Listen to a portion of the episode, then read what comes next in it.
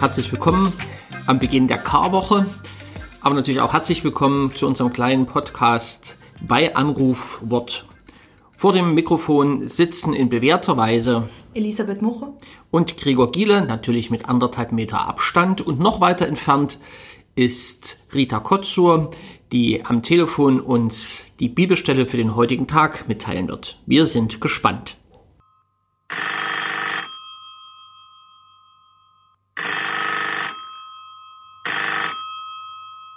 Ich grüße euch, hier ist Rita. Die heutige Hörerin schreibt, liebes Team von bei Anrufwort. Auch ich möchte Ihnen zunächst danken für diese wunderbare Idee, mit dem Podcast die Möglichkeit zu geben, die Fastenzeit spirituell zu vertiefen. Schön dabei ist, auch hier die Vielfalt der Glaubenden erleben zu dürfen. Ich möchte gern mit einem Gedanken zu einer Bibelstelle aus den Exerzitien im Alltag beitragen. Sie steht bei Markus Kapitel 8, die Verse 27 bis 30. Jesus ging mit seinen Jüngern in die Dörfer bei Caesarea Philippi. Auf dem Weg fragte er die Jünger, für wen halten mich die Menschen? Sie sagten zu ihm, einige für Johannes den Täufer, andere für Elia, wieder andere für sonst einen von den Propheten. Da fragte er sie, ihr aber, für wen haltet ihr mich? Simon Petrus antwortete ihm, du bist der Messias. Doch er gebot ihnen, niemandem etwas über ihn zu sagen. Sie ergänzt, Besonders der letzte Satz hat mich beschäftigt. Warum verbietet Jesus den Jüngern, ihre Meinung über ihn zu sagen? Oft ist es doch bei uns Menschen so, dass wir uns freuen, wenn wir angesehen sind, dass es uns schmeichelt, wenn man bewundert wird. Warum will Jesus das nicht? Da kam mir der Gedanke, dass Jesus genau das nicht wollte, irgendein Idol sein, zu dem aufgeblickt wird, sondern er wollte wirklich sein wie jeder andere Mensch und so wirklich unter den Menschen von gleich zu gleich leben können. Wie sehen Sie, wie sehen Sie das? Die Frage ist für mich relativ einfach äh, zu beantworten. Ich glaube, es geht Jesus gar nicht so sehr darum, dass er zum Idol gemacht wird durch beständiges Weitererzählen, sondern die Frage ist eine persönliche Frage an seine Jünger. Ihr aber, für wen haltet ihr mich? So heißt es in der alten Einheitsübersetzung.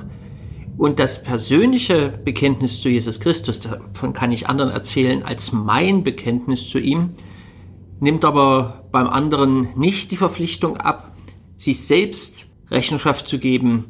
Und wer ist Christus, der Messias, für mich? Ich kann nicht für Schwester Elisabeth antworten, die schafft das schon alleine. Ich finde es interessant, diese Frage, für wen haltet ihr mich, ist ja eine Frage, die erstmal viel Mut erfordert, jemanden zu fragen, für wen hältst du mich?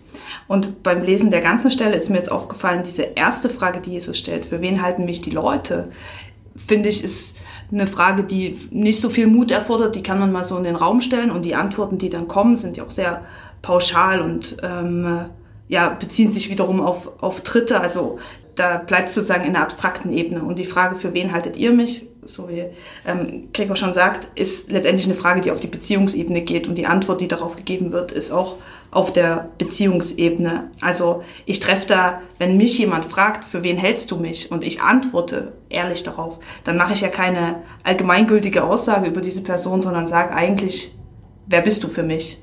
Und darauf gebe ich Antwort und sage eigentlich auch eine ganze Menge über mich selber aus. Dieses Verbot, dann darüber zu sprechen, hängt sicher damit zusammen, dass es ähm, um, die, um die Beziehung geht. Und gleichzeitig glaube ich, dass Jesus auch einfach vielleicht nicht möchte, dass über ihn gesprochen wird, sondern dass Menschen an ihn direkt verwiesen werden. Und jetzt ein ganz anderer Gedanke, der mir gekommen ist. Es gab ja den Verweis, dass dieser Bibeltext Teil bei den Exerzitien im Alltag dieses Jahr gewesen ist.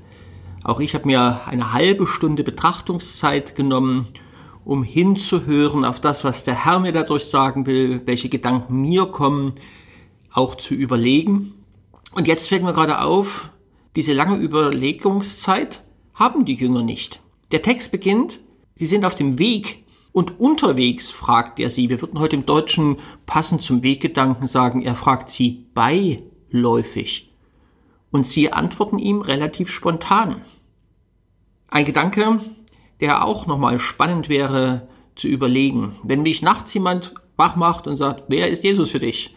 Oder wenn mir jemand überraschend das Mikrofon hinhält mit dieser Frage, was antworte ich ohne langes Meditieren und Befragen und Nachdenken spontan auf diese Frage?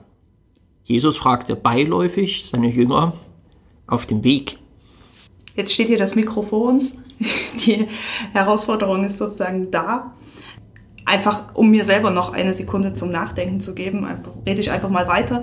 Ähm, diese Antwort, die Petrus gibt, eben weil es so spontan ist, glaube ich, ist eine Antwort, die gewachsen sein muss. Die hat er sich nicht in dem Moment überlegt, sondern die lag ihm. Es gibt ja auch dieses, diesen Psalmvers, das Wort liegt mir schon auf der Zunge, du kennst es bereits. Oder es liegt mir noch auf der Zunge, du kennst es bereits. Also das ist schon eine gewachsene Antwort.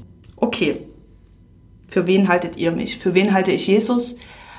Vielleicht auch im Zusammenhang mit den Exerzitien fällt mir hier natürlich zuerst ein Freund, was auch nur eine Dimension ist in meiner Beziehung zu Jesus.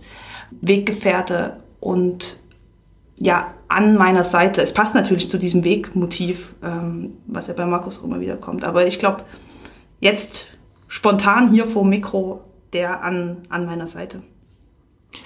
Zeit für die Hausaufgaben. Die sind heute total kurz. Bitte drücken Sie gleich nachher die Stopptaste und dann haben Sie 10 Sekunden Zeit, die Frage zu beantworten. Und du, für wen hältst du mich? Zitat von Jesus. Es geht nicht um mich. Einen guten Tag.